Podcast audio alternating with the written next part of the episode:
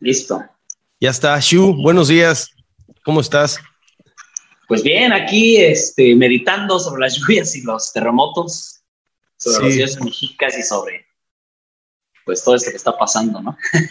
¿Y, crees que está chingón? Digo, antes, antes de, de, todo, soy así como que un poco cero filtros y me gusta ir hacia los temas, quitar así, omitir intro de qué chingón que estés aquí, este, está poca madre tu, tu rollo, pero pues tenemos un ratito para platicar de todo. Este, ¿tú crees que está chingón concentrarse en, en puta, ¿por qué está pasando esto? ¿Por qué está pasando esto? Porque casi lo hago ayer en la noche, casi me da así la ansiedad, pero dije, nada, duérmete y mañana sigue trabajando, o sea.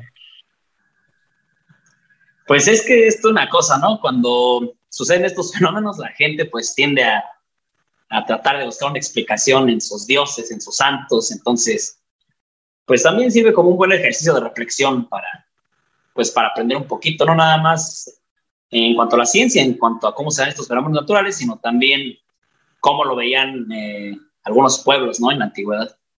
Ok, sí, sí, sí, de que, de que hay, hay ruidos más, más este, presentes que otros, porque te puedes, te puedes espantar con, no sé, que se nubló el cielo, pero cuando ya tiembla en momentos así como que medios épicos de la humanidad, donde todo el mundo anda caliente y cosas así, pues dices, oye, como que será casualidad. Pues cada año es el fin del mundo, ¿no? cada año se está acabando el mundo, si no es por un terremoto, es por este, por una epidemia, por inundaciones, entonces, pues cada año le buscamos una explicación distinta y pues nos da temor y pues es normal en el ser humano, ¿no? Que estemos pues con esa, ese pendiente de qué va a pasar, de que si es el fin o, qué, onda una de las partes más chingonas de, nuestra cultura es que éramos muy observadores, ¿no? O sea, se, platica de cómo es que sabían tantas cosas, cabrón, pues porque observaban, o sea, utilizaban la, lógica y, el sentir. Observábamos durante generaciones enteras, observábamos. Y ahorita ya no lo hacemos, ahorita ya está bloqueado el, el te dicen que es azul y verde, y ya no hay amarillo. Sí, la verdad es que ya estamos bien desconectados de, pues de muchas cosas. Por ejemplo, en la historia desconocemos poco. En cuanto a la naturaleza, pues nos acercamos ya muy poco, si no es que por vacaciones o por equivocación, porque tuvimos que ir a dar a esos lugares a hacer algo, pero pues ya no conocemos los ciclos, ¿no? Ya, ya vemos el cielo y ya antes las personas mayores pues te decían va a llover o va a helar o se ve que va a estar caluroso y ahora pues muy poca gente se da cuenta de eso. Entonces, pues nos llegamos, llegamos a desconocer tanto de ello, pues que ya todo nos sorprende o que todo nos parece un fin del mundo o que pareciera que es algo... Un atardecer es como, ay, está atardeciendo. Sí, sí, sí, el cielo está rojo, ¿qué estará pasando allá? Sí, oye, bueno, quería que me platicaras para empezar, este, leí en tu, en tu, en tu sinopsis de seis palabras en el Instagram que ganaste un premio por una historia alternativa quiero saber cuál es esa historia alternativa y si tú te dedicas a la escritura o, es un hobby que estudiaste. Yo soy licenciado en Derecho. Ok. Entonces estuve trabajando para el gobierno durante aproximadamente cuatro años en juzgados. Entonces, pues una parte importante de ese trabajo es la redacción. Eh, posteriormente, a los dos años de trabajar en los juzgados, eh, fui contratado para trabajar para Página Matador Network, donde pues también trabajé alrededor de cuatro años y me publicaron alrededor de 400 artículos sobre cultura prehispánica. Ok. Se hicieron tan populares algunos que fueron plagiados, ¿no? Por editoriales como El Universal, Cultura Colectiva, Selecciones, La Jornada, El Financiero, El Economista. Pero pues le modificaban un poco y ya, ya no eran los mismos, ¿no? Ya, ya no era un plagio. Entonces, a la par de esto, pues en algún momento decidí escribir un libro. Este libro se llama Codex Valtierra, eh, porque el ilustrador eh, que lo que lo ilustró, pues así se llama, se llama Manuel Valtierra. Entonces, este, esta historia, pues, parte de cuando Cortés se llevó a Cuauhtémoc a las Figueras, que hoy es Honduras, y allá, pues, le dio muerte al Tlatoani. Pero eh, en esta historia, eh, pues, el Tlatoani logra enviar un mensajero, esto sí pasó, mandó un mensajero a Tenochtitlan para expulsar a los españoles, para decirles que los expulsaran, eh, pero en la historia oficial, pues, fue, fue capturado, fue sí, sí encontraron al mensajero. En la, en la mía, pues el mensajero nunca es capturado y llega a Tenochtitlan y entonces se arma este contragolpe, ¿no? En el que logran recuperar el control de Tenochtitlan y se desarrolla una historia totalmente distinta los últimos 500 años. Entonces, de esto trata esta historia, una historia donde los españoles perdieron y los mexicas ganaron. Y pues sí, se convirtió en ganadora de Mejor Historia Alternativa 2018 por los Sideweights Awards por Alternate History. Entonces, somos los primeros mexicanos en ganar este, pues este reconocimiento en la historia de estos premios. Qué chingón, pues qué chingón. ¿Qué sentiste? Digo, aparte de, la rotura de madre que te has puesto de, tanto tiempo de estar escribiendo y creando e imaginando y que te lo reconozcan y que reconozcan eh, no cualquier temática, sino una que te, que te apasiona. Pues fíjate que no fue tanta friega, ¿eh? O sea, no sé, se me da mucho lo de la escritura y pues no me tardé ni un año, me tardé unos cuatro o cinco meses yo creo en escribir esta historia lo hacía en mis ratos libres y a veces sí me, sí me costaba porque no me sentía tan inspirado, pero pues finalmente la disciplina es más importante que, que el talento y, o la inspiración. Entonces, pues yo decía, hoy tengo que sacar cierto número de páginas y lo tengo que hacer. Y pues ya cuando me enteré que fue nominado, pues, pues sí me dio gusto, ¿no? De saber que, que podíamos eh, estar entre esos este, escritores que iban a, a luchar por este, por este reconocimiento. Ya cuando me dijeron, como dos meses después, que había ganado, pues, pues ya ni me cayó tanto de sorpresa, ¿eh? como que... Sí. Hay veces que, sientes, güey. Hay veces que sientes que vas a ganar, hay veces que se siente. Y no es porque te, sientas muy cabrón, sino porque dices, es que estoy viendo los trabajos, eh, o sea, estoy viendo el mío y de verdad se siente, o sea, se siente que la gente, no sé, se le enseñas un cuate, le enseñas así una foto y reacciona igual tu mamá que tu vecino. O sea, reaccionan así como que, ah, eso está chingón y se siente como que... Como era un trabajo que no se había hecho, no hay uno igual, pues dije, pues igual y puede que gane. Entonces, sí me dio gusto, pero no, no me dio una sorpresa, así, ¿no? Como las Universas cuando le dicen que recibe la corona y se tapan la, la, cara y lloran. O sea, hasta me sorprendía, más, más bien me sorprendió no haberme sorprendido. Qué Porque dije, ay, creo que debería estar más contento o gritar de emoción o no sé.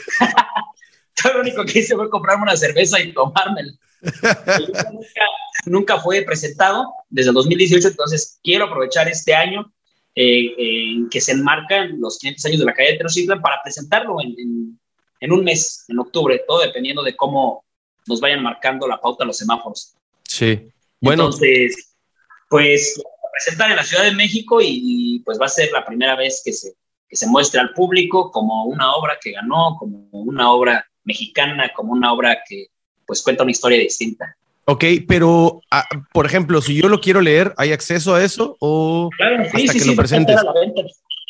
Sí, va a estar a la venta. Es un códice como de 10 metros de largo. Por, una, por un lado tiene las ilustraciones, como los códices, como lo hacían los, tlacuilo, los tlacuilos en la antigüedad. Y por el otro lado, por la parte posterior, está escrito en castellano. Y está narrado en un estilo de castellano del siglo XVI. Entonces es como si leyeras un códice. Entonces la, la, la, dinámica es que tú como adulto pues lo leas en castellano y puedas ver las imágenes y cuando se lo leas a un niño puedas leérselo solamente viendo el códice. Sí. Para que así dos generaciones aprendan, ¿no? Tanto a leer como a interesarse por su historia, eh, también como era un códice y así pues estamos creando un vínculo, una conexión entre pues nuestra, pues, los mexicanos y la historia de nuestro pasado. Qué chingona idea. O sea, qué chingona. Fíjate que me remonté a. Mi hija tiene 16 años y me acuerdo que su jefa le leía eh, un libro que escribió Madonna. Madonna escribió un libro para su hijo. O sea, escribió un libro de, de, pues de dibujos. Y el libro, pues básicamente no lo hace como producto, lo hace para su hijo. Y, y, está chingón que hayas hecho una historia con dibujos donde el niño lo puede ver y saber qué está viendo sin tener que saber leer, güey. Está muy chingón eso. Sí, y más bien sería aprender a leer un, un sistema distinto, ¿no? El de los ideogramas, el de los códices, porque en los códices, pues, las figuras, los colores, su posición representan una frase, representan una historia.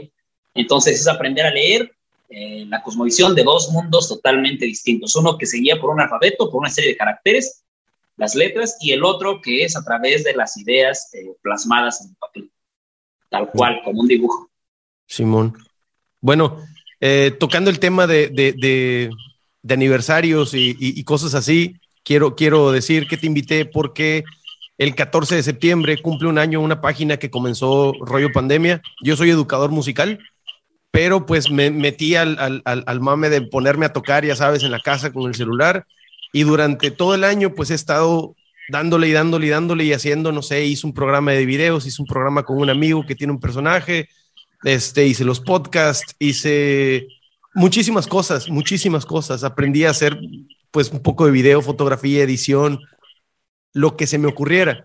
Entonces el 14 de septiembre, este, fecha chingona, y se estrena este podcast ahorita, ahorita que lo están viendo es 15 de septiembre. Entonces, pues te agradezco que hayas aceptado la invitación. Sé que igual estás en chinga, este, haciendo lo mismo y, y pues aparte la carrera. Y empezando por ese tema, oyendo ese tema, ¿cómo te llamas y por qué Shu? Yo me llamo Oscar Ramírez. Ok. Ese es mi nombre colonializado.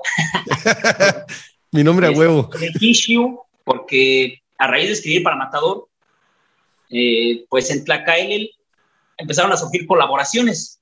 Ya tenía un poco más de presencia la página, ¿no? En ese tiempo, pues tener 10 mil, 15 mil, 20 mil seguidores era ya tener muchos. ¿En ese tiempo cuánto? Hace 10 años. Ok. Porque no había tantas páginas. Entonces empezaron las colaboraciones, entrevistas de radio y con diversos ilustradores, músicos. Y yo les comentaba cuando me, escribían, me decían, es que soy Oscar Ramírez, el de, el de Tlacael, y decían, ¿quién? Como que no les cuadraba que una página llamada Tlacael, pues la dijera alguien con ese nombre, ¿no? Entonces, pues me di la tarea de elegir un seudónimo, busqué en un, diccionario en agua y, de, y encontré, a mí me gusta el color azul, encontré que la palabra azul, azul turquesa, se dice Shutik. Entonces, eh, elegí Shutik por un tiempo, pero la gente no lo podía escribir, no lo podía pronunciar, y dije, no, pues va a estar medio, medio difícil. Entonces, dividí en la mitad la palabra, Ashiu. Ok. Pero Ashiu en agua ya no significa eh, azul turquesa, significa fuego.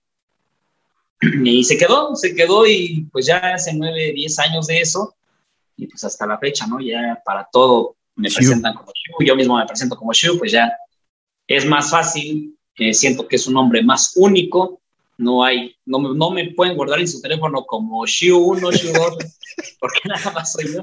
A huevo. pues yo te puse Shu el señor Shu. Entonces se posicionó bien y pues con ese, ese seudónimo es como he estado yo trabajando últimos años. Me pasó algo similar. A mí me preguntan por qué brujo. Eh, pues uno, porque cuando buscabas Noé Morales, yo me llamo Noé Morales, había un señor, hay un señor de Sudamérica, creo, que tiene muchísimos videos, muchísimos, canta como boleros así sudamericanos, es media rara la música. Entonces ponías Noé Morales y aparece el señor. Es, me voy, pero hasta el fondo de la página 21 de Google. Y este, así quedó, la verdad no me molestaba. Después lo reduje, puse el Noé y así, el, artista, ¿no? La música, el Noé. Pero conocí a Carlos Castañeda y sus libros me los aventé, los, los 13 libros dos veces, o sea, así brutal. Y me gustó muchísimo esa historia, muchísimo, muchísimo. A partir de ahí creo que me clavé un poco más a leer sobre, sobre, sobre México y sobre nuestras raíces. Y me gustó Brujo. Dije, bueno, Brujo Noé. Otra, otra molestia era que siempre, pues como estoy con la guitarra, me ponían como Ricardo Arjona, ni Chino José, sí, pues ni siquiera toco ese género, güey. O sea, soy así como que de, Bob Dylan o de Bob Marley, así un rock más, más, más diferente, no sé, Rodrigo, ¿me entiendes? Hay muchas cosas más chingonas que, que, que ni Chinojosa, güey.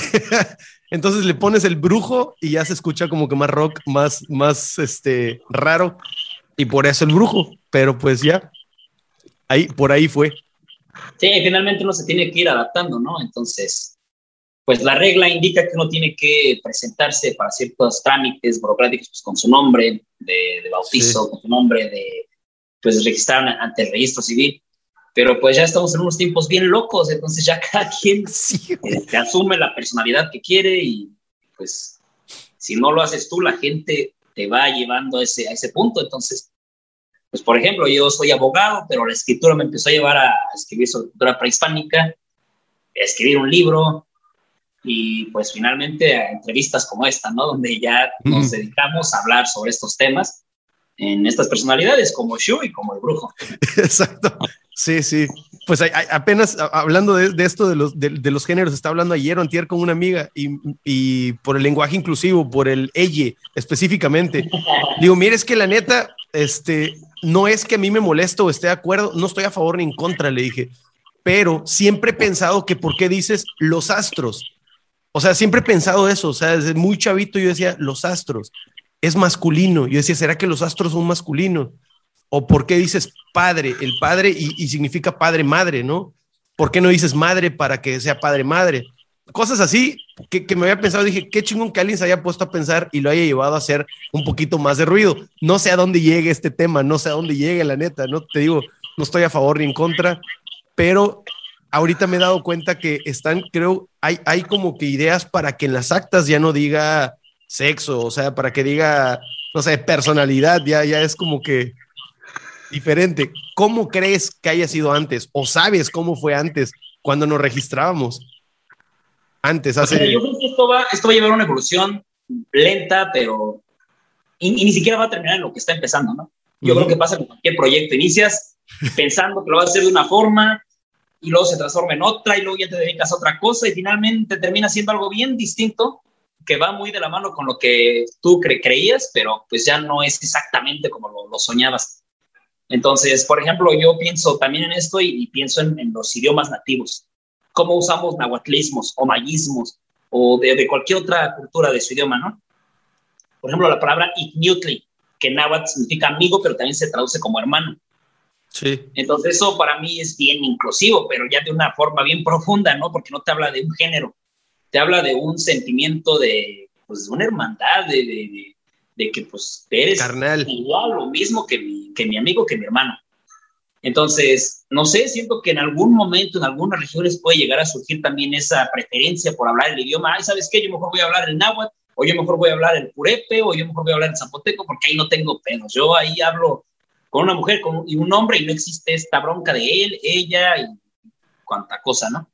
Entonces, pues a lo mejor va a ser una bonita forma de comenzar a retomar ciertas palabras y quién sabe, en un futuro, 100, 200 años, decidamos rescatar algunos idiomas porque decidimos que nos acomoda mejor como mexicanos, porque decidimos que, que ahí no tenemos broncas para referirnos a alguien en específico. Sí. Puede pasar. De hecho, estaba, estaba leyendo hace poco sobre la, pues sobre la dualidad, el creador, la dualidad, no recuerdo el nombre. Este, y es chingón cómo es este masculino y femenino al, mismo tiempo. O sea, sí, el, el, ometeo, ¿no? Sí, ese, ese. Sí, por ejemplo, en, mujer es omecihuat. Sí. Y en hombre es ometecutli. Señor dos, señor dos, señor dual, y en otra es señora dual. Sí, sí, pero sí. juntos pues, son ometeos, entonces ya ahí te habla de una, una cosa incluyente, ¿no? Un término que engloba masculino y femenino y no puedes hacer bronca. Y ni sí, sí, o sea, y, y, es raíz, o sea, es, es historia raíz. O sea, me preguntó hace poco un cuate, ¿por qué raíz? Me dice, ¿qué es raíz? ¿Cuál es la raíz de todo? Le digo, pues la energía, cabrón, o sea, no hay nada más atrás de eso, o sea, y, y, y desde que se empezó así como que hablar sobre ciertos temas, sobre ¿De dónde venimos? Esa pregunta de toda la vida. Pues venimos de una dualidad y eso me gustó un chingo. ¿Por qué? Porque habla de una totalidad, habla de una individualidad, habla de, una conexión, habla de muchísimas cosas y creo que hasta el significado de meter está, está interesante, está descriptivo, pero desborda descripción. O sea, es más significado, sentimiento que una palabra hueca. ¿No? Sí, y es que los mexicanos realmente estamos en busca de una identidad, ¿no? Llevamos 500 años, eh, dice el maestro Guillermo Marín, y que, que, estamos ciegos, eh, sordos este, y desprovistos de una memoria. No sabemos quiénes somos, dónde estamos, hacia dónde vamos, no sabemos qué significa la palabra México y que viene de la palabra Mexico. O sea, no sabemos dónde estamos parados y, y está muy triste porque lo que nos digan los medios de comunicación, que está bien o que está mal, que está bonito, que está feo, eso, es, eso lo tomamos como una verdad. Entonces, no tenemos realmente unas bases sólidas, sabemos de dónde venimos algunos cuantos, pero no a profundidad. Entonces, tenemos clavados conceptos europeos bien eh, diferentes a lo que era la cosmovisión eh, prehispánica, pero creo que poco a poco se pueden retomar. Por ejemplo, pues el concepto del bien y el mal entre los pueblos prehispánicos es irrelevante en cuanto a las deidades. Por ejemplo, los, y, ahí surgen muchos eh, arquetipos y muchas eh, cosmovisiones que realmente no tendrían por qué afectarnos. Por ejemplo, el hecho de que existan demonios, ¿no? Pero los demonios son la parte mala de la creación para los europeos, para los cristianos. Pero aquí eso no existía. Existían algunas advocaciones, en cuanto a la cultura en algunas advocaciones de Tezcatlipoca que no eran benignas ni malignas. Simplemente estaban ahí y te podían causar un bien o un mal dependiendo de tu situación. Por ejemplo, una lluvia de Tlaloc en estos momentos, pues hay inundaciones en la Ciudad de México, lo vemos mal. Pero seguramente llovió en otra parte y eso salvó de una sequía a un pueblo. Entonces ahí causó el bien.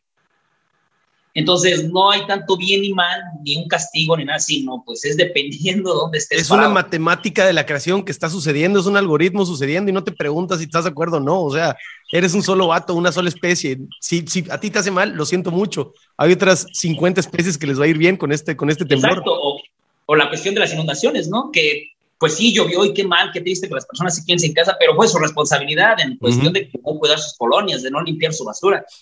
Entonces, no es un mal. Y en cuestiones de cosmovisión cristiana, es un castigo divino. Por algo Dios hizo las cosas. Dios tiene un plan. O sea, trata, o fue el demonio, ¿no? O sea, tratamos de buscarle una dualidad, siento yo, equivocada, bien y mal. Sí, un sí o un no, no, hay algo medio, o sea... Sí, entonces el cristianismo quiere erradicar el mal, quiere erradicar a los demonios, hay que erradicar el mal y vivir en el bien, bueno, pero y acá en la cultura prehispánica pues tienen que existir una dualidad porque una sin la otra no puede existir, ¿no? Es el caso de Tezcatlipoca y Quetzalcoatl. Son dos hermanos que se contrapuntean, pero si no existen, pues si no existe uno de ellos, pues no existe la creación completa. Entonces creo que el lenguaje es un, es una, la, el hecho de que estemos tratando de modificar el lenguaje, creo que es una señal de que estamos buscando quiénes somos, de que estamos buscando a dónde vamos. Y va a seguir evolucionando porque ahora ya te estás eh, cuestionando el lenguaje. ¿Qué sigue? Cuestionarte la ideología, luego cuestionarte la religión, luego cuestionarte tu identidad. Y así te vas a ir unos 100, 200 años hasta que sí. pues, encuentres lo que realmente te acomoda. Hay como un chingo de reflectores, un chingo de focos de, de muchas cosas. Y es como si quisieras quitar esos reflectores para poder ver el camino. ¿Me entiendes? O sea, es como, a ver, háganse la chingada, quiero ver para dónde tengo que ir, sin necesidad de que me digas, aquí, aquí, aquí, aquí. A ver, no, déjame pensarlo. O sea, a lo mejor y quiero caminar sin luces. Sí, es que, por ejemplo, el hecho de que estés desechando un lenguaje como este te habla de que ya no te interesa seguir un sistema patriarcal de entrada, ¿no? Es el meollo del asunto. Pero eh, una vez que se logre eso, ahora ya no vas a querer seguir un sistema cristiano. Y ahora vas a empezar a buscar. Y como dices tú, vas a ir derecho y ya no quieres que te estén diciendo cómo comportarte, cómo pensar, cómo sentir, sino que vas a ir buscando, eh, pues, de la esencia de, de, ti mismo. Exacto. Incluso hasta el color de piel, ¿no? Este, los medios de comunicación te muestran un, un, un, estándar de belleza que no corresponde con lo que tú ves a diario, que ves en el espejo y dices, bueno, pues entonces no soy hermoso, porque si no soy como, si no me parezco las hijas de Andrea Legarreta y con el shampoo, entonces no. Entonces surge el poder prieto, surge este tipo de movimientos que, pues, que tratan de reivindicar eh, pues es, ese, esa, esa visión que tenemos de nosotros mismos. Entonces están surgiendo un montón de movimientos que todos apuntan a lo mismo, a la búsqueda de nuestra propia identidad, de algo que pues nos hace mucha falta, nos ha hecho mucha falta los últimos 500 años y que son pequeños pero grandes pasos que, que pues van a ir acomodando las cosas en su lugar. Sí, es cierto, es cierto. O sea, todo el mundo está intentando saber por dónde, pero es como que algo instintivo. No es como que. creo que no importa tu edad, no importa tu género, no importa qué te guste, cuáles sean tus hábitos, no te gusta que te digan qué hacer. A nadie nos gusta que nos digan qué hacer. Es como que dame chance de, ver si esto funciona, como un felino. Quiero ver qué es esto, cuando me lastime lo dejo. O sea, es como algo instintivo. Y creo que eso es lo que sucede con, este tema. O sea, siempre nos han dicho que el, el, ojo verde es bonito, nos han dicho que el cabello largo es bonito. Créeme que eso me caga. Este, siempre nos han dicho muchísimas cosas hollywoodenses, pero vi, vi el podcast que te aventaste con, con Carlos Vallarta y hay una parte donde me puse a pensar, el problema podría ser no solamente eh, lo que te venden, sino quién lo consume, güey. O sea, si no hubiera mercado, no habría eso. O sea, si la gente estuviera comprando lo moreno, pues lo moreno te van a vender. No, no fue a fuerzas, ¿no?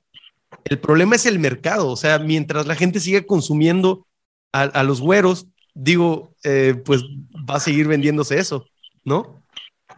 Sí, pues es, es toda una lucha, ¿no? O sea, el hecho de que, por ejemplo, Shu como personaje sea la cara visible del proyecto Tlacaere, pues ahí me tienen que ver también un poco orgulloso, me tienen que ver digno, me tienen que ver, pues que yo trabajo, que, que, me gusta ir a ciertos lugares o comer ciertas cosas o, o, vestir de cierta manera, para que la gente asuma que la gente como nosotros, la gente morena en este caso, pues también tenemos un cierto estilo de vida que no necesariamente tiene que ser vender artesanías, vivir en la pobreza, vivir en la marginación, ¿no? Porque pues, a mí me han puesto ahí en show es que ¿por qué usas lentes? Eso es este, incongruente con la raíz. Y digo, bueno, o sea, ya no estamos hace 500 años y el hecho de que me gusten mis raíces no significa que, que, que no pueda usar ciertas comodidades, ¿no?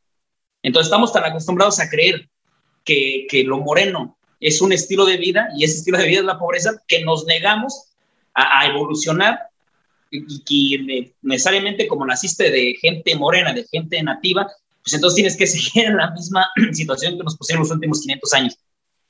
Entonces se trata de una lucha de, también de, reivindicar, pero también de, pues de unificar, ¿no? El presente con el pasado, la tradición con la modernidad, la ciencia con la tradición.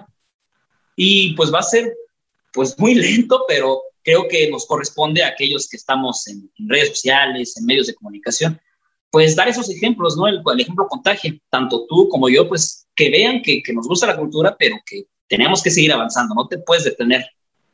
Sí, pues sí. O sea, hay una canción de Calle 13, me dejaste pensando, hay una canción de Calle 13 donde dice, se supone que si peleo por la educación tengo que ser analfabeta, o sea, tengo que estar, o sea, para que me crean, para que me crean que yo, que yo quiero a, mi raza, tengo que estar haciendo artesanías y, vivir en el monte, o sea, no mames, o sea, construir la casa que yo quiera, ¿no? Y, los lentes, pues los lentes son un buen invento, yo utilizo lentes y no puedo salir al, al si no tengo lentes no, o sea, es un buen invento.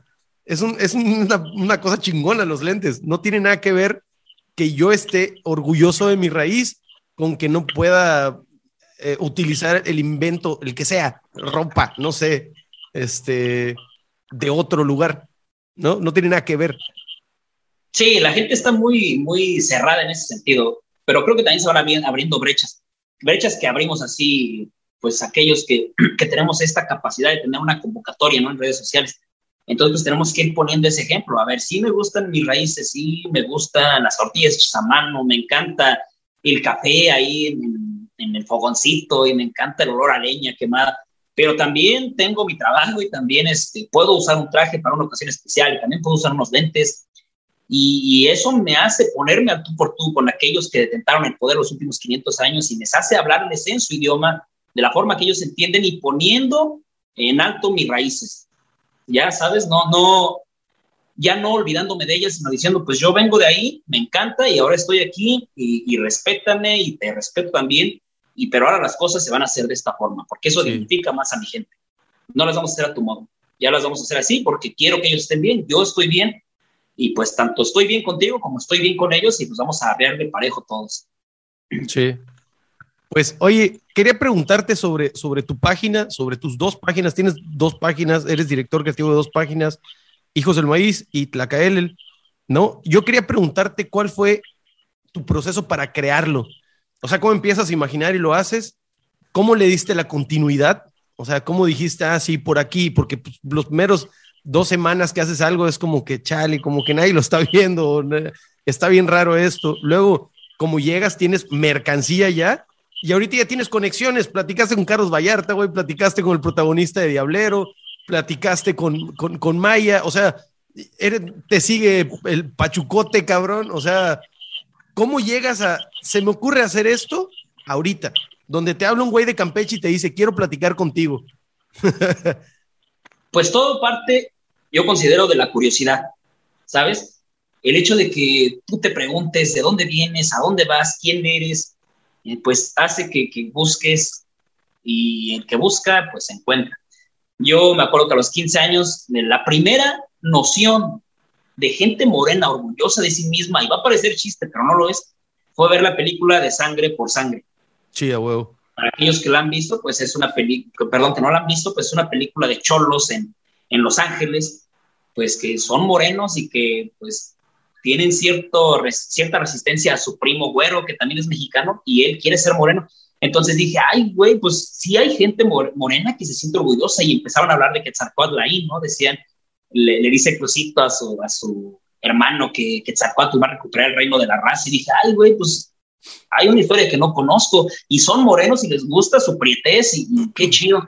Y entonces, este, ahí fue la primera vez que me sentí orgullo. Luego ya eh, leo el libro de Azteca que me lo regaló mi mamá. Azteca de Gary sí. una novela histórica, no es un documento fidedigno, pero te ayuda a contextualizar y a visualizar en tu imaginación, pues, cosas que, que ahí están en los, en los, libros de cronistas del siglo XVI, pero que no te enseñan en las escuelas. Entonces ya ahí ya me gustó, dije, ¿por qué no vemos películas de esto? ¿Por qué no vemos series? ¿Por qué no vemos cómics? Eso fue a los 15, 16, 17 años, ya para los 22, trabajando en un, en un despacho eh, de abogados, pues me prestan una computadora y me dicen, este, pues ahí te la dejamos, no hay mucho trabajo, pero para mientras que te entretengas y hay internet. Y en mis ratos de ocio, pues creé Tlacael, ¿no? En honor a, la novela de Antonio Velasco Piña, Tlacael, de este líder mexica que estuvo detrás del poder, eh, atrás de cinco Tlatoque, cinco Tlatoanis, y este, y le pongo el nombre de este, de este líder, porque me gustó su historia. Entonces, empiezo a contar información que yo había leído en ciertos libros, junto a imágenes que yo encontraba en Internet, okay. de ilustradores que empezaban a ilustrar el México prehispánico de una forma como Marvel, ¿no? Como Street Fighter, como este tipo de videojuegos.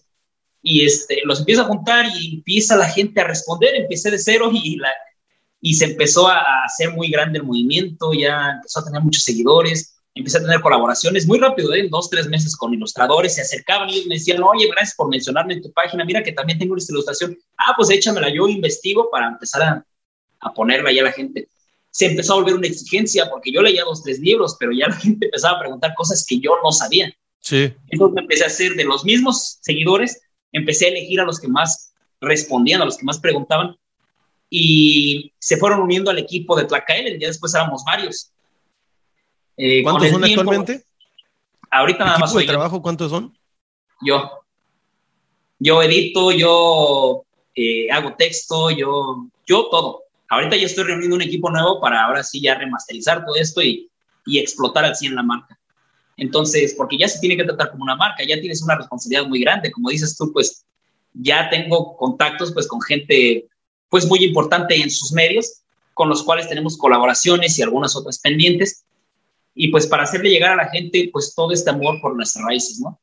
Por ejemplo, tenemos ahí, como decías tú, eh, colaboraciones con Carlos Vallarta, con Maya Zapata, con Horacio García Rojas, eh, próximamente con Rocco Pachucote, también tenemos con escritores como Paula Krug, eh, también con Sofía Guadarrama Collado, con, con deportistas como el Teco Quiñones, que es pelador de la OFC.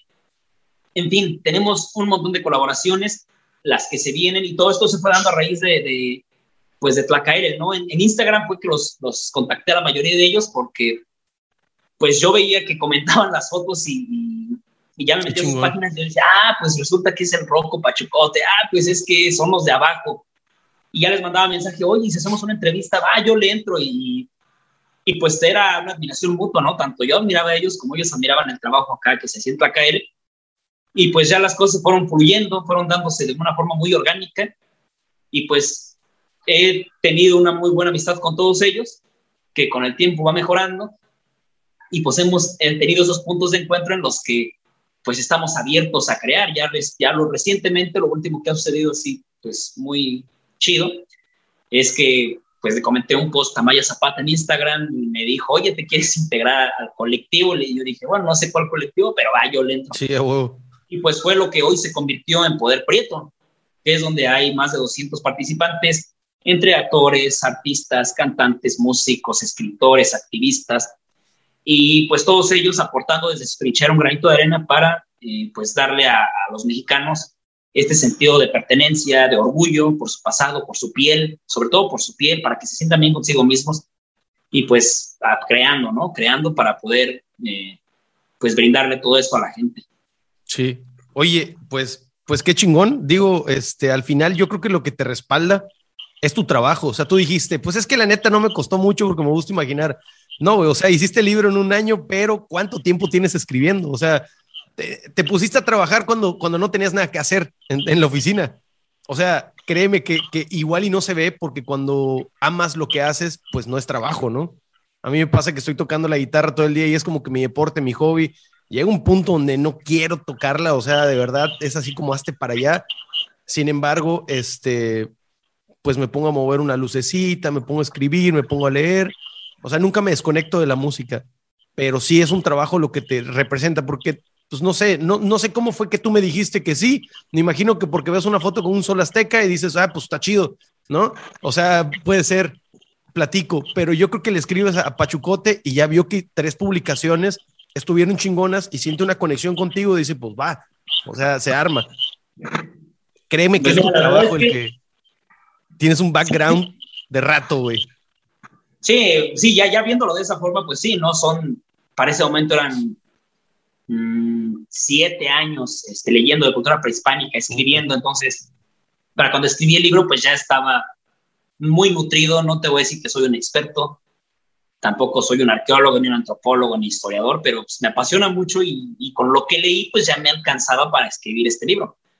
Entonces, pues sí, hay, hay, hay, todo un trabajo detrás que a lo mejor por ser mi hobby yo no lo, no lo etiqueto como un trabajo, pero que ahí está, ¿no? Es un esfuerzo de leer, es un esfuerzo de comprar un libro, una revista, de sentarse a ver un documental, que pues te digo, como me gusta, pues para mí no, no hay problema.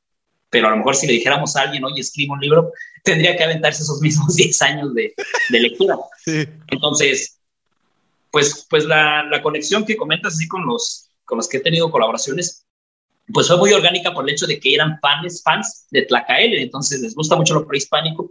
No eran tanto fans de Shu o de, o, de mi trabajo, ¿no? sino de la cultura prehispánica. Sí. Y como yo venía a poner sobre la mesa todo, eh, pues parte de mi investigación y, y, de una forma bien dinámica la historia, pues eso les llamó la atención y finalmente vieron quién era la cara detrás de todo esto. Fui yo y pues ya fue muy sencillo poder entablar una amistad.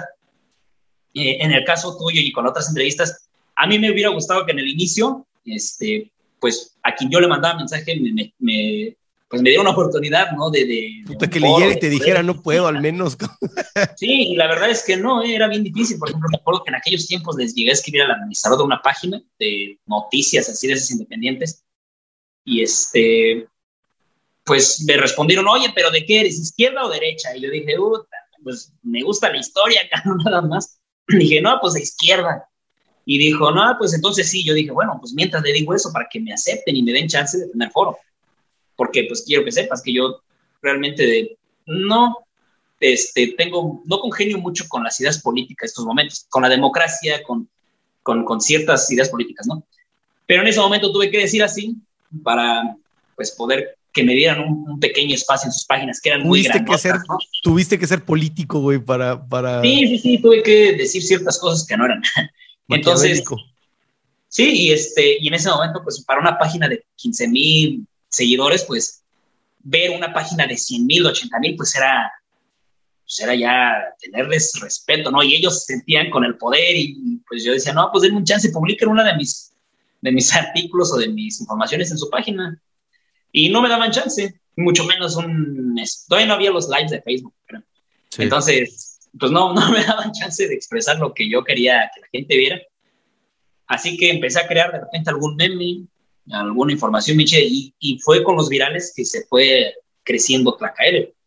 He escrito muchos, mucha poesía, he conectado muchos memes, entonces todo eso pues le ha brindado a Tlacaele un crecimiento bien chido. No ha sido como que constante, sino que a lo mejor hoy no crece nada, pero al rato se me ocurre un meme bien chido y mañana explotó y ya subí 10 mil seguidores. Por ejemplo, pasó el otro día, ¿no? Que puse, ya ubican a Super Holly, que es esta chica rubia que habla en varios idiomas, su papá es lingüista y que habla sobre el inglés, sobre cómo hablarlo en su página y también sobre el náhuatl. Entonces, pues hay unos memes alrededor de ella que dicen, no se dice tal, se dice de tal forma. Y yo lo hice con el idioma náhuatl, lo hice en imágenes. Donde puse, no se dice México con J, se dice Mexico, no se dice Xochimilco, se dice Xochimilco, no se dice Chapultepec, se dice Chapultepec, ¿no? Y la gente empezó a reaccionar y se empezó a compartir y de repente vi que creció un montón esa publicación, tenía muchos compartidos y likes, comentarios, pues resulta que ella lo había compartido en su página. Puta. Y pues en ese rato crecí 3.000, 4.000 seguidores. Oh, madre. Entonces ha sido así con cada uno de los colaboradores que, hemos hecho algo. Eh, siempre, pues por alguna mm, genialidad del momento, pues crece y pues llego a más personas. Entonces, pues todo ha sido muy orgánico, todo ha sido muy de creatividad. Y he tratado de convocar nuevos, eh, nuevas personas para que se integren al equipo de PKL, pero pues es bien difícil, ¿no? Decirles, pues tienes que haberte leído al menos este libro, este, este, este, este. tienes que medio masticar el agua, tienes que ser, este, te tiene, sí, o sea, tener un, un tema, ¿no? pues el punto uno, que te guste, cabrón. O sea, porque puedes ir, bueno, puedes irlo leyendo, pero que te guste, ¿verdad? Y que tengas tiempo para, aparte de ser, no sé, biólogo, modelo, cantante, lo que sea, que aparte tengas la disponibilidad para desvelarte y ver un, leer un libro, ver una serie y tener, pues, de qué hablar, porque, pues, lo que tú estás formando, no estás haciendo un concepto, solamente estás platicando sobre cosas que ya se están eh, hace mucho que están desechadas, ah, por ahí están, ahí están, están chidas, por ahí están. Y tú lo que estás haciendo es, no, no, no, no, espérate, no están por allá, están acá, güey. y están bien cabronas. Sí, luego eh, la gente suele confundirse, ¿no? Porque muchos piensan que soy historiador, que soy arqueólogo, que soy, no sé, antropólogo. Y yo, pues, soy muy puntual en eso. Yo no soy nada de eso, pero soy un abogado apasionado. O luego otras personas piensan que a mí me gusta la tradición oral, que yo soy un danzante, que yo les digo, no, a ver, tampoco. O sea, una cosa es que me guste, pero hay cosas que no son ciertas, tanto del lado académico como del lado de la tradición oral. vamos a hacer ya, hay leyendas, ya hay mitos urbanos sobre Xiu. Sí, pues por ejemplo, en alguna ocasión dijeron que era judío, que era un judío tratando de desestabilizar el país con su ideología. En otra ocasión han dicho que, que, el que me pagaba el gobierno este, en otra ocasión ya también dijeron que quién sabe para quién trabajaba, pero que no me siguieran porque trabajaba para intereses que tal vez desconocíamos. Y, pues yo digo, nada, pues ojalá, ¿no? ojalá me pagaran por, por hacerlo así nada más que me dieran dinero. Pero pues no, es realmente pasión y, y esto surge, estos comentarios surgen a raíz de cosas que pues gente llega a considerar muy profundas que dicen, no, este güey movió tanta gente con este post que no lo pudo haber hecho él. Seguramente hay alguien detrás que, que, sabe que está haciendo toda una eh, pues una ingeniería social, ¿no? Para... Se trabó tu, tu micro, se le fue el volumen. Ingeniería social, fue lo último que escuché. ¿Ya me escuchas? Sí.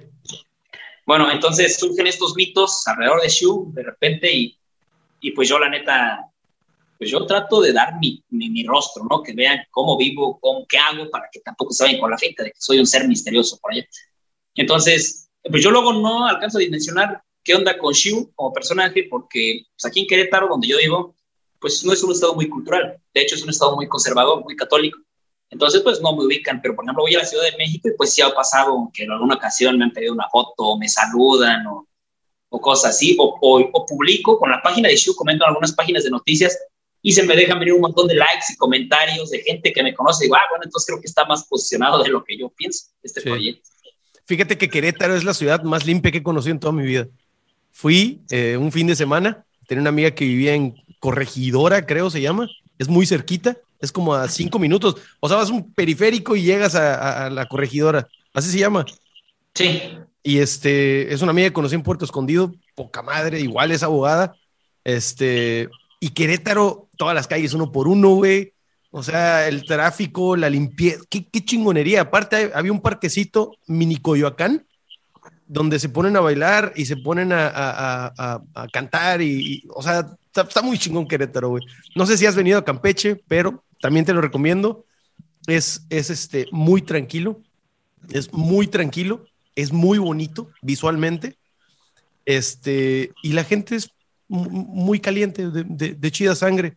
No platiqué con mucha gente, queretense o no sé cómo se les diga, queretanos, pero está muy bonita tu ciudad, está muy chida. Sí, la verdad aquí es, un lugar muy tranquilo, lleno de, pues de cultura, no prehispánica, porque a lo mejor todavía no llega a ese punto, pero pues hay muchas muestras de arte, muchas muestras de creatividad. En el centro puedes ir a un atardecer y hay gente diciendo poesía, hay gente cantando, otros bailando. Eh, entonces hay de todo. Yo leí alguna vez que los atardeceres en Querétaro pues, han sido considerados los más bonitos del mundo. Entonces, pues el atardecer enmarca todo este arte y pues se vuelve algo bien chido.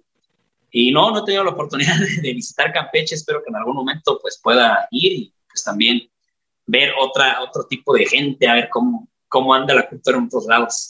Sí, pues, carnal, este, no sé, si quieres decir algo más, te agradezco mucho. Es, es, te repito, la celebración de Radio Brujo. Un año de estarle chingando en la página. Este, chingando, pero chingando. Campeche te está escuchando. Y, pues, ¿qué podrías decirnos? Una cosa que te quiero preguntar, pero ahorita la dejo. Este, ¿qué les dirías a los campechanos y a Radio Brujo? Pues yo les, eh, pues les daría un consejo no pedido, ¿no? Que es dudar. Dudar de todo, dudar del gobierno, dudar de la educación, dudar de la religión, dudar de las noticias, porque eso te lleva a investigar y cuando investigas, pues, eh, pues tienes esa necesidad de encontrar algo, una, una verdad que te llene. Entonces, pues la duda siempre te lleva a verdades, a, veces que no quieres escuchar, pero que son necesarias y a veces que sí estabas buscando. Y pues en ese sentido te vas volviendo más analítico, más crítico, vas encontrando un camino que pues realmente es el correcto, no el que te dijeron que debes de seguir, sino el que a ti pues te llena más.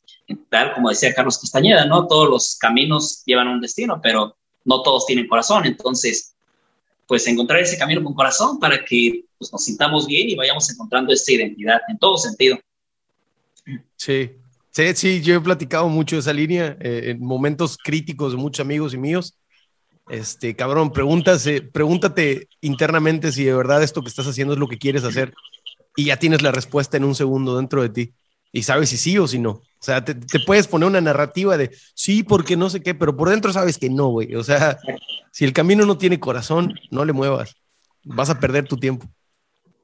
Exactamente. Entonces, dudar y encontrar ese camino con corazón sería lo que yo les podría decir. Pues qué chingón, Shu. Oye, ¿cuál es el ABC de libros, güey? Léete Azteca, obviamente. y otros dos, tres, cuatro libros, así como que quiero saber sobre mi raíz, quiero saber sobre de dónde venimos, este, que México es en el centro de la luna, eh, el ombligo de la luna. O sea, ¿cómo puedo saber el ABC de, nuestra cultura? ¿Con qué libros? Yo lo dividiría en tres. Eh, para adultos serían, eh, en cuestión de novelas, Azteca, de Gary Jennings. Es, es una trilogía, luego sigue Sangre Azteca, luego Toño Azteca. Entonces eso te va a transportar a ese mundo prehispánico y, vas a poder tener más claro qué había y qué no había en ese momento. Eh, Tlacaelel, de Antonio Velasco Piña, Mexica, de Norman Spinrad. Eh, yo creo que serían los tres en, cuestión de novelas. Nada más para tener curiosidad. En cuestión de crónicas, ya más serias, donde quieras encontrar realmente lo que había o lo que no había, aunque tendrías que dudar también porque sí. pues la historia oficial también luego está manipulada. Entonces tendrían que ser las cartas de relación de Hernán Cortés, son las cartas que le envió a su rey, diciéndole todo lo que había aquí. Eh, historia verdadera de la conquista de la Nueva España, de Bernal Díaz del Castillo, que son las crónicas que él escribió. Él, es, él, pues iba al lado de Cortés y él veía todo lo que pasaba. Y su libro es más extenso, entonces ese es también infaltable. La visita de los vencidos de Miguel León Portilla, que encuentras una serie de, pues, de documentos históricos, una recopilación de, lo que decían los nahuas cuando llegaron los españoles. Son, es muy cortito, pero pues muy, muy nutritivo, ¿no? Eh, Historia General de las Cosas de Nueva España de Bernardino de Sagún. Está dividido en 12 tomos y pues también te encuentras todo lo que viene. Aunque te digo, tendríamos que dudar también porque ellos están escribiendo desde una óptica cristiana. Puede ser que no sea verdad todo lo que dicen, por eso tienes que leer otros libros. Por ejemplo, eh, la crónica Mexicayot de Alvarado Tesusomo o eh, las crónicas de Chalco Marquemecan de Chimalpaín Plehuanitzin ya en cuestión, por ejemplo, de niños, si le quieres dar a los niños algunos libros para que empiecen a empaparse de esto, pues, por ejemplo, yo recomiendo mucho a mi amiga Paola Klug.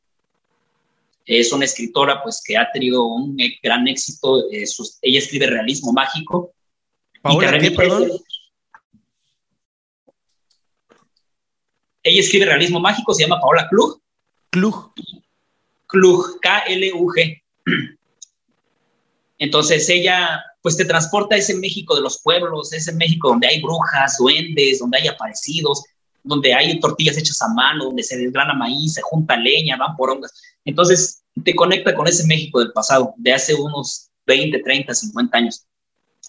Eh, también recomiendo eh, Canasta de Cuentos Mexicanos de Bruno Traven, que es el que escribió también la novela Macario, de la cual la película la actuó López, Ignacio López Tarso.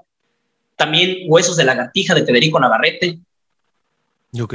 Entonces, yo con esos, de, bueno, con toda esta serie de libros creo que sería un buen inicio para, pues, para darle pie a la curiosidad y para seguir investigando, porque hay un montón, pero eso es para mí hay un chingo.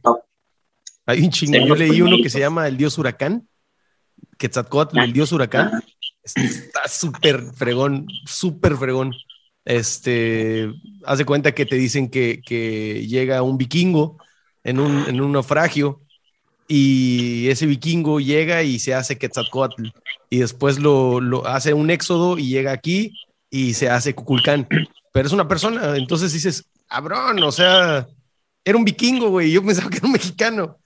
No, fíjate que ahí sí, ahí, sí luego difiero, porque cuando llegaron los españoles había, bueno, ellos entendieron y así era que había dos Quetzalcoatl. Uno es la deidad que creó el mundo, que creó uno de los sí creó nuestro mundo, creó a la humanidad con los huesos divinos y nos regaló el maíz. Ese es el Dios. Y está el hombre, que era Huema, que era Seaca Topilzi, que nació en Tula y que algunos dicen que nació en, Amatlán, eh, en Morelos, ¿no? Sí, digo, al final, como dices, duda, ¿no? sí, y, entonces los, e, este Dios creador, eh, los mexicas, los nahuas lo relacionaban con el color blanco, con el norte. Y entonces los españoles dijeron, ah, pues es un dios y es un hombre, pues entonces el mismo, y si es de blanco, pues entonces quiere decir que era un hombre blanco. Entonces debió ser un apóstol incluso Jesús. Ya para, mil, ya para 1700 fue que inventaron que era Carlos Sigüenza Góngora, inventa que es un apóstol, que es el apóstol no sé quién. Y ya para 1920 este, comienzan a surgir estas teorías de que era un vikingo, ¿no? Eh, apoyados en que pues era blanco, pero nunca fue blanco. Lo de blanco surgió porque era relacionado con el color blanco, no de que fuera de piel blanca. Entonces, en 1920, Diego Rivera dibujó un mural en el Palacio de Gobierno, donde, el Palacio Nacional, donde hay un Quetzalcóatl sentado y tiene una barba y está blanco, más blanco sí, sí, Entonces ya la gente, ah, entonces sí era blanco, porque Diego Rivera lo pintó blanco. Y por no cuestionarnos, pues surgen, surgen estos libros, ¿no? Donde dicen que era vikingo. Pero hay crónicas alrededor de, de Quetzalcóatl y las puedes encontrar, por ejemplo, en la historia de la Nación Chichimeca de Fernando Álvarez Chichoche, la puedes encontrar en, en Historia General de las Cosas de Nueva España, del Sagún, donde, donde te relatan el nacimiento de Quetzalcóatl y que fue aquí en México, que fue en Tula, que se convirtió en gobernante de Tula. Y ahí dice que a la edad de 12 años preguntó por su papá y le dijeron que estaba enterrado en tal lugar y fue y desenterró los huesos y luego se fue a vagar por el mundo y regresó y era sabio.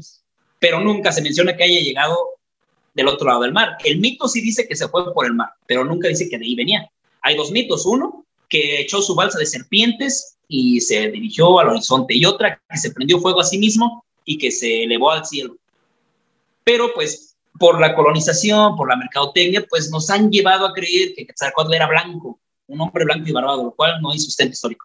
Entonces, pues ahí viene otra, ahí viene otra, otra ola, ¿no? De creencias donde los mormones dicen que, que Quetzalcóatl es Jesucristo y, te empiezan a convencer de esa forma. Era John Smith. Este profeta es igual y mira, y nuestra religión entonces hay que tener cuidado con este tipo de ideologías que nos quieren llevar a fuerzas a que el cristianismo, a fuerzas a que era blanco, a fuerzas a decir que el blanco vino a enseñarnos, y el blanco nos vino a civilizar.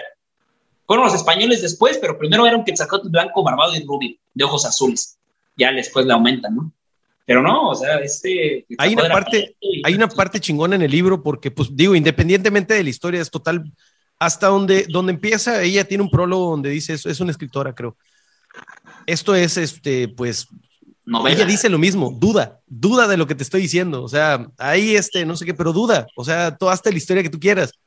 Y independientemente de, la historia eh, en lo que está enfocada, te platica muchísimas cosas que, que, te dan un panorama de cómo se vivía en ese entonces. Y esa es la parte chingona del libro.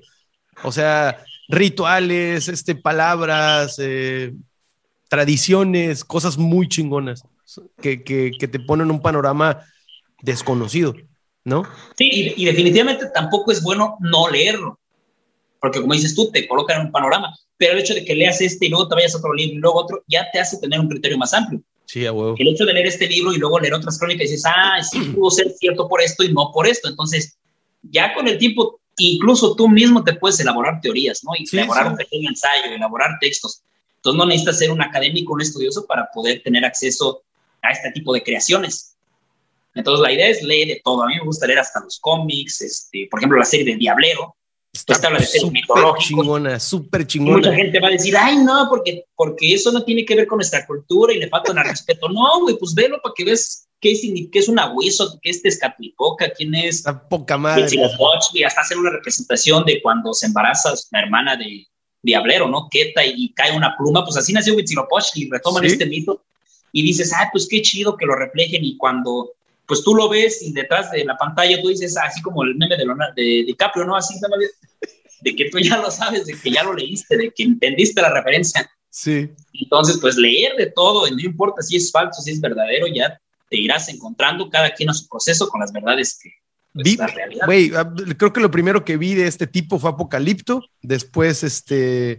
O sea, no sé, a mí me, me, me siento en mi pecho muy chingón. Cuando vi Apocalipto, el Diablero, Ah, vi el sábado, el, domingo vi las viejas formas de la bruja de Catemaco y ¿ya lo viste?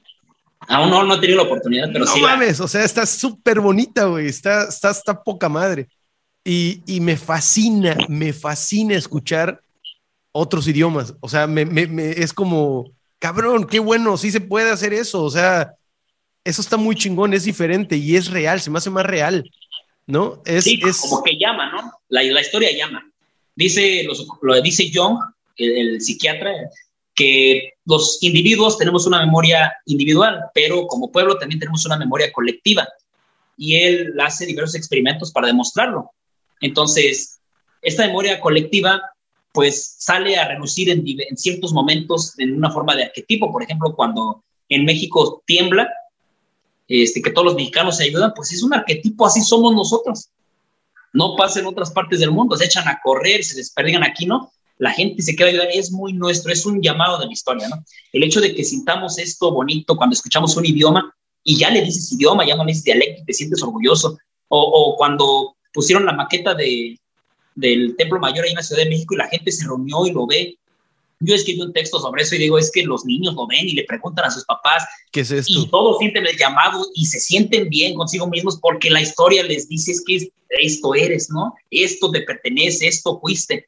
Y entonces ya regresas a tu casa con un orgullo distinto porque ya te sientes parte de algo que te habían negado los medios de comunicación, que te habían negado la historia, pero que está ahí, que lo puedes ver y que, y que me imagino que hubo gente que seguramente lloró, que se imaginó, o niñitos que se emocionaron, que les latió fuerte el corazón y saber que eres moreno y que eso fue de tus antepasados y que se ve bien chido, pues te hace sentir distinto. Entonces, finalmente la historia nos llama y, si atendemos ese llamado leyendo, acudiendo a lugares, a conferencias, viendo películas, documentales, pues poco a poco te vas a ir nutriendo y te vas a ir transformando en algo bien distinto que hace 50, 60 años, pues no se veía, ¿no?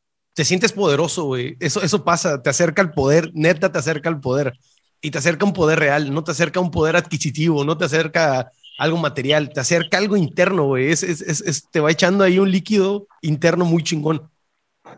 Sí, te va refrescando, ¿no? Te vas sintiendo por primera vez, después de 500 años, parte de este país, donde pues a los nativos se les ha hecho, o a la gente morena en general, eh, se nos ha hecho sentir como extranjeros en nuestra propia tierra. Vas a un lugar, pura gente blanca, y no puedes comprar porque te persigue un policía, y no puedes estar en ciertos lugares porque ya no te ves bien. Y estos símbolos, estos, eh, eh, hace mover tu memoria colectiva y te hermanas con los de al lado y como dices tú, te acercas al poder, te sientes por primera vez digno, te sientes bien, te sientes chido, parte de algo.